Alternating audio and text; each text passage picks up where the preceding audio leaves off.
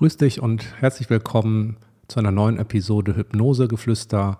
Schön, dass du da bist, schön, dass du reinhörst. Heute möchte ich dir einen Überblick geben, bei welchen Themen Hypnose hilfreich sein kann, nachdem du beim letzten Mal erfahren hast, was Hypnose ist, beziehungsweise was Hypnose nicht ist, geht es dann heute um die Anwendungsbereiche der Hypnose und direkt nach dem Intro geht's los.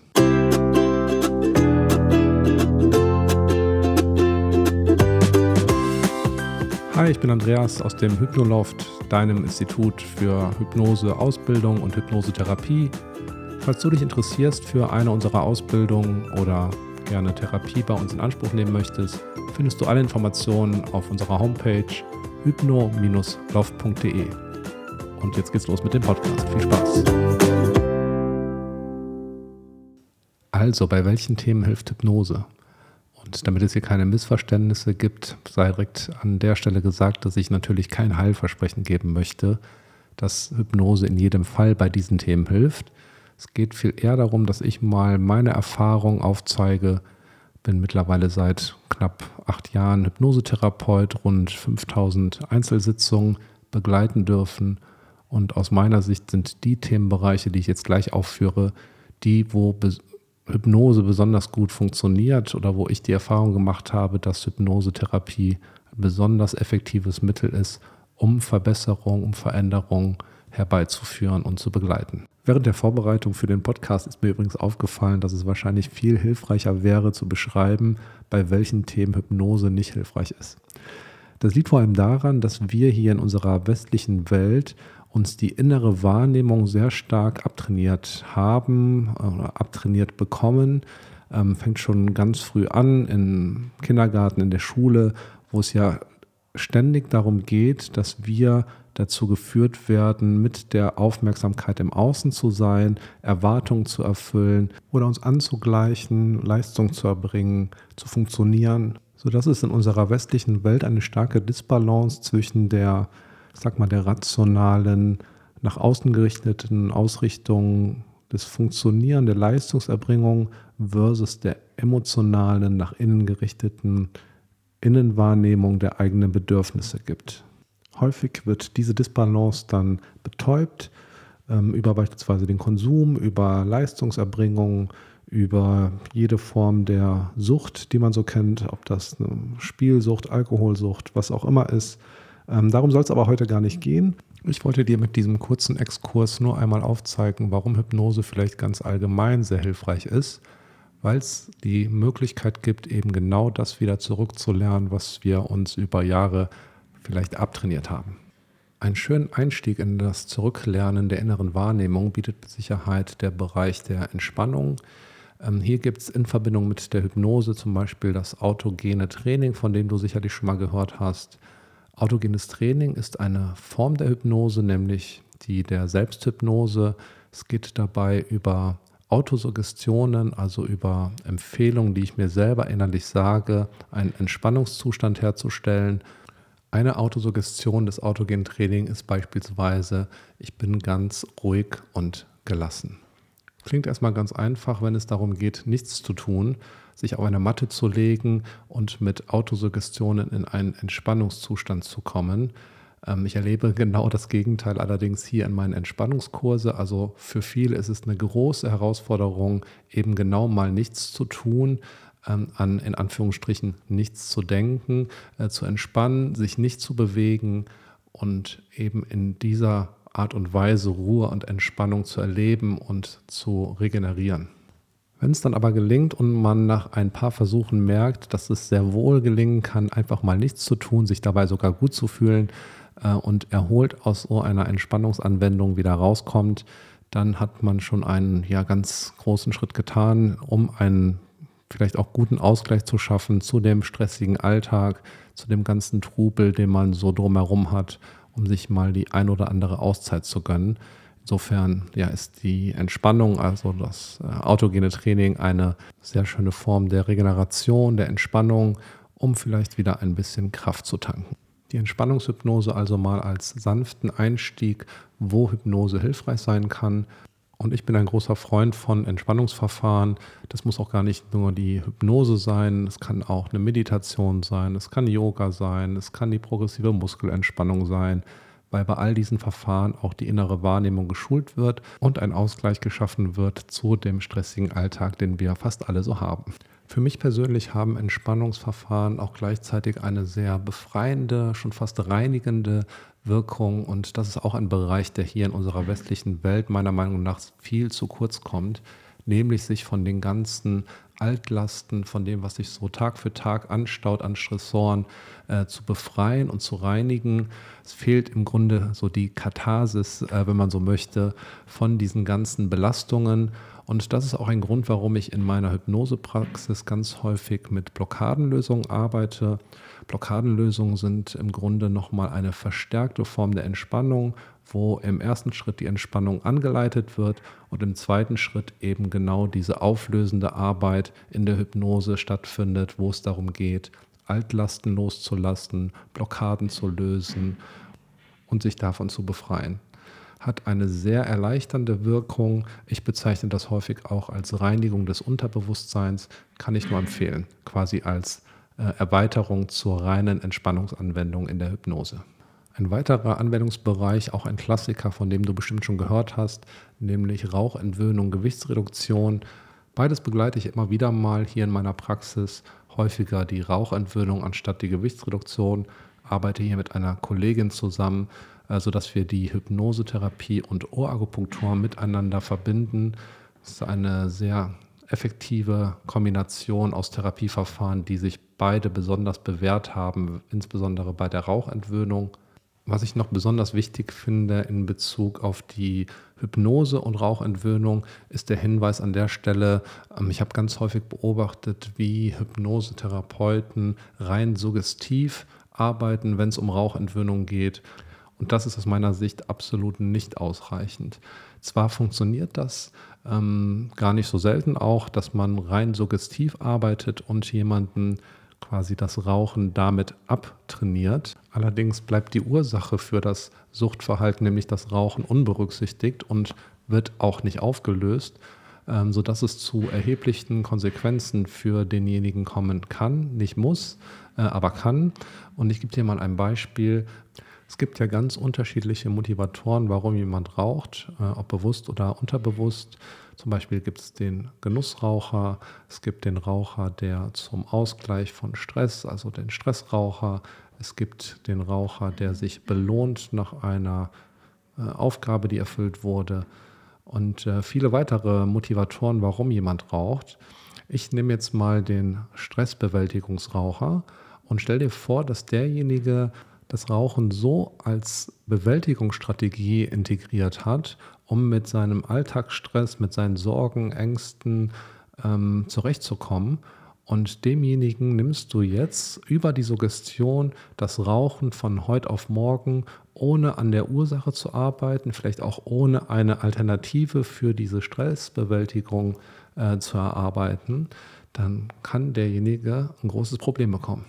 Vielleicht raucht er dann nicht mehr, es könnte aber sein, dass sich ähm, erstens die Sucht verlagert, äh, zweitens ähm, körperliche Beschwerden auftauchen, vielleicht sogar ähm, Depressionen, Ängste äh, entstehen äh, aufgrund der fehlenden Bewältigungsstrategie, die dann eben jetzt fehlt, weil derjenige halt nicht mehr raucht. Und äh, deswegen ist es aus meiner Sicht unbedingt notwendig, eben auch die Ursache zu berücksichtigen, die Motivationsfaktoren zu berücksichtigen, warum jemand raucht und eben da ganzheitlich zu arbeiten und nicht nur einfach über die Suggestion jemandem das Rauchen zu nehmen, ohne äh, Auflösung, ohne Alternative, ohne das, was es braucht, um eine gute, stimmige Veränderung zu erarbeiten.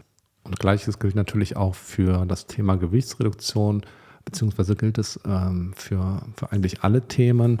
Nur ist es so, dass es besonders häufig bei den Rauchentwöhnungen und Gewichtsreduktionen zu beobachten ist und deswegen gehe ich da gerade einmal speziell drauf ein. Ein weiterer Themenbereich, bei dem Hypnose sehr hilfreich sein kann, wir verlassen jetzt mal das Gebiet der Entspannung und der Klassiker wie Rauchentwöhnung und Gewichtsreduktion und gehen hin Richtung Coaching. Ähm, ein sehr häufiges Thema, das ich im Coaching begleite, ist das Thema Selbstbewusstsein oder Selbstwert. Beziehungsweise ist es auch in der Therapie ganz häufig so, dass wenn jemand unter Depressionen, Ängsten, Zwängen, äh, Trauma äh, oder ähnliches leidet, natürlich ganz häufig auch das Selbstbewusstsein und der Selbstwert betroffen ist, sodass es wirklich ein sehr, sehr häufiges Thema ist, das ich hier begleite. Auf Therapeutenseite wird es jetzt bei dem Thema auch deutlich anspruchsvoller. Es geht ganz häufig darum, ähm, tief verwurzelte, tief verankerte Glaubenssätze zu verändern. Und hier in meiner Praxis arbeite ich da ähm, mit einem sehr ganzheitlichen Ansatz. Ich wurde auch schon jetzt häufiger gefragt, was überhaupt dieser ganzheitliche Ansatz bedeutet. Ich denke, dass ich da in den nächsten ähm, ein, zwei äh, Podcast-Folgen mal ein bisschen mehr äh, Transparenz, mehr Licht ins Dunkle bringe, was ich damit genau meine. Kurz gesagt äh, beinhaltet der ganzheitliche Einsatz der Hypnosetherapie hier in meiner Praxis oder auch äh, Holistic Hypnotist, äh, wie es im Ausbildungsformat heißt, äh, zwei ganz wichtige Faktoren.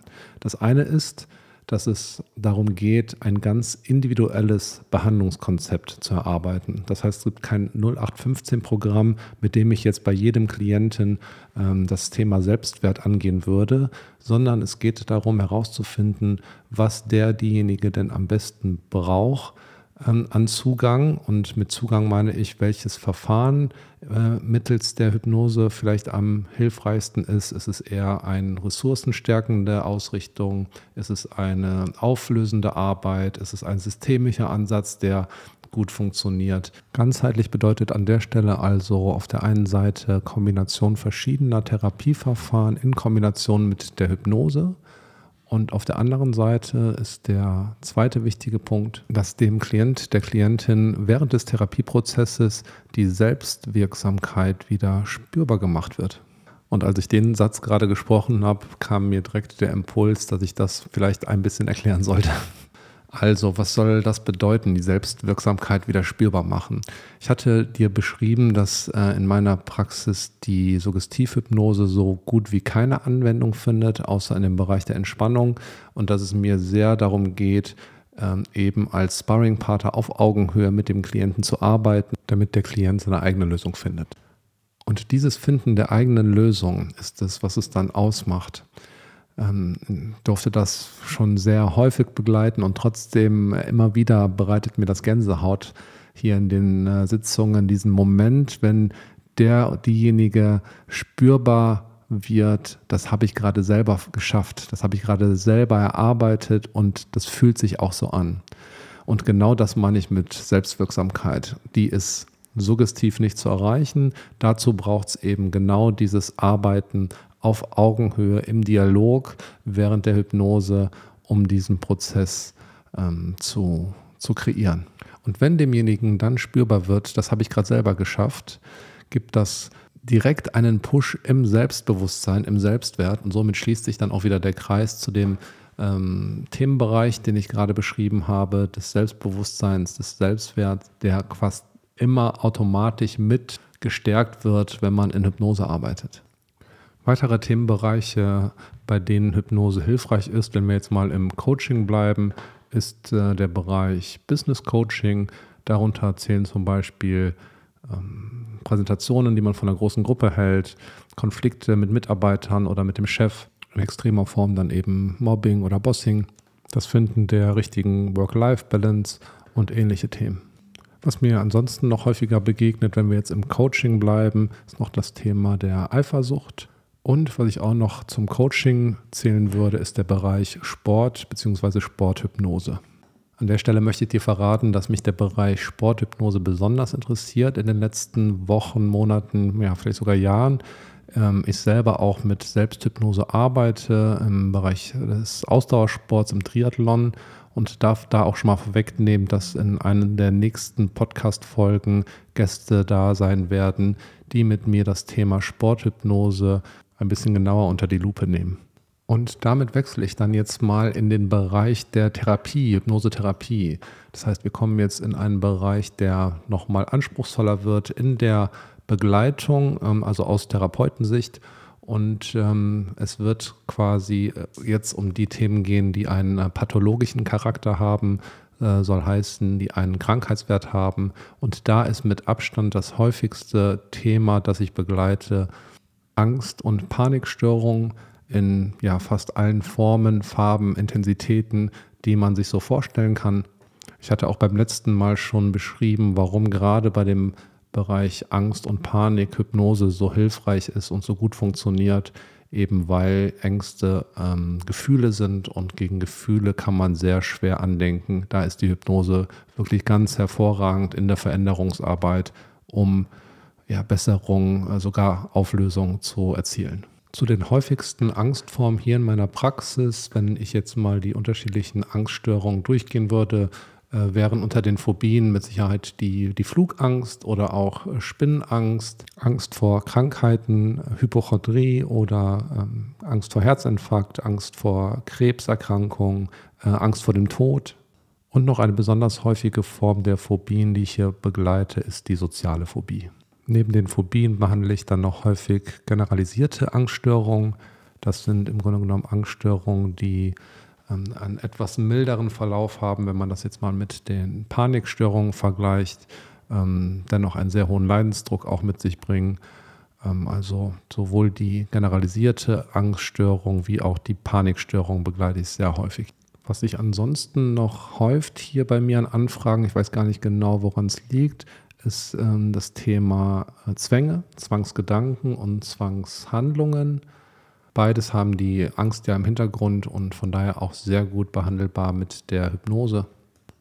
Weiteres großes Feld ist dann das Feld der Depressionen, depressiven Verstimmungen aufgrund von Krisen, aber auch akute Krisen oder auch Traumata behandle ich sehr häufig und lassen sich mittels der Hypnose sehr gut begleiten. Es gibt mit Sicherheit noch ein paar weitere Themenbereiche, bei denen Hypnose hilfreich ist. Ich denke, Du hast jetzt erstmal einen guten Überblick bekommen, wie vielfältig Hypnose äh, in der Therapieausrichtung sein kann. Und äh, vielleicht noch eine Besonderheit, wenn es um die pathologischen Themen geht, also alles rund um das Thema Ängste, äh, Panikstörungen, Zwänge, Traumata, Depressionen und so weiter.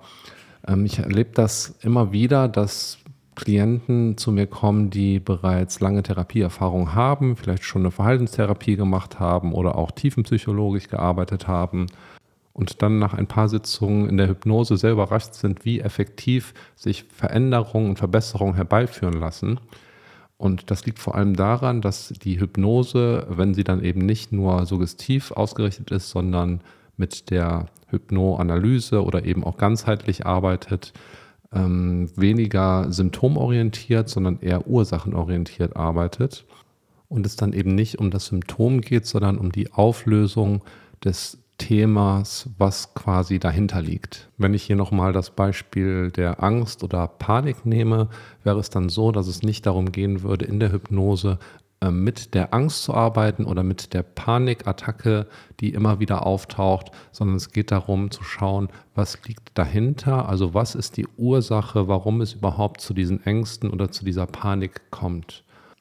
Du siehst also, dass auch hier oder beziehungsweise gerade hier bei den Themen, die besonders tief sitzen, die einen ähm, ja schon Krankheitswert ausmachen, die Hypnose ein sehr hervorragendes Mittel ist, um Verbesserung, Linderung oder sogar Auflösung zu erzielen. Und das vor allem dauerhaft, ähm, da eben nicht nur das Symptom eingedämmt wird, sondern die Ursache angegangen und behoben wird. Das also noch in Ergänzung zu der Hypnosetherapie, also wenn es um therapeutische Interventionen geht mittels der Hypnose, sodass du jetzt einen guten Überblick hast, bei welchen Themen und wie vielfältig die Hypnose eingesetzt werden kann. Vielleicht noch ein Bereich, den ich nochmal gesondert hervorheben möchte. Das ist der Bereich der Kinder- und Jugendhypnose. Auch deswegen, weil ich da auch seit Corona insbesondere ähm, eine deutlich erhöhte Nachfrage habe ähm, und dir einmal erklären möchte, warum auch Kinder super gut in Hypnose arbeiten können, eigentlich noch viel besser als Erwachsene. Und das liegt vor allem daran, und da komme ich jetzt wieder auf mein Ausgangsthema zurück, dass Kindern die Fähigkeit der inneren Wahrnehmung noch viel mehr erhalten geblieben ist, als es bei uns Erwachsenen häufig der Fall ist. Und es gelingt schon fast spielerisch in Hypnose mit Kindern zu arbeiten. Und die häufigsten Anfragen, die mich hierzu erreichen, kommen aus dem Bereich des, ähm, des Selbstwertes, also Selbstbewusstsein steigern, ähm, Einnästen, Nägelkauen, Schlafstörungen, äh, Mobbing, Konzentrationsschwierigkeiten. Und gerade Kinder mit ihrer ausgeprägten Fantasie und Vorstellungskraft haben ganz hervorragende Voraussetzungen, um in Hypnose zu arbeiten. Und äh, wie gesagt, das geht häufig ganz, ganz leicht, ganz spielerisch. Es braucht gar keine große Einleitung. Und die Bereitschaft der Kinder mitzumachen ist meistens sehr groß und voller Fantasie und Kreativität. Der größte Unterschied im Vergleich zur Therapie mit Erwachsenen bei Kindern ist der, dass äh, mit Kindern ausschließlich ressourcenstärkend äh, gearbeitet wird. Das heißt, hier gibt es keine ähm, Therapieausrichtung, zumindest bei mir nicht, die äh, in eine auflösende Richtung geht oder eine aufdeckende Richtung arbeitet, sondern es geht ganz klar um die Stärkung des Kindes. So, und Stärkung der Kinder, ich finde, das ist auch ein schönes Schlusswort für heute. Wir sind äh, am Ende angekommen des heutigen Podcasts. Ähm, ich hoffe, der Podcast hat dir gefallen und du konntest für dich was mitnehmen. Würde mich freuen, wenn du mir eine Bewertung schickst, äh, den Podcast empfiehlst oder abon äh, abonnierst. Gerne kannst du mich auch anschreiben, wenn du noch Fragen haben solltest. Und ich freue mich, wenn du beim nächsten Mal wieder reinhörst. Schicke dir ganz liebe Grüße. Bis zum nächsten Mal. Mach's gut.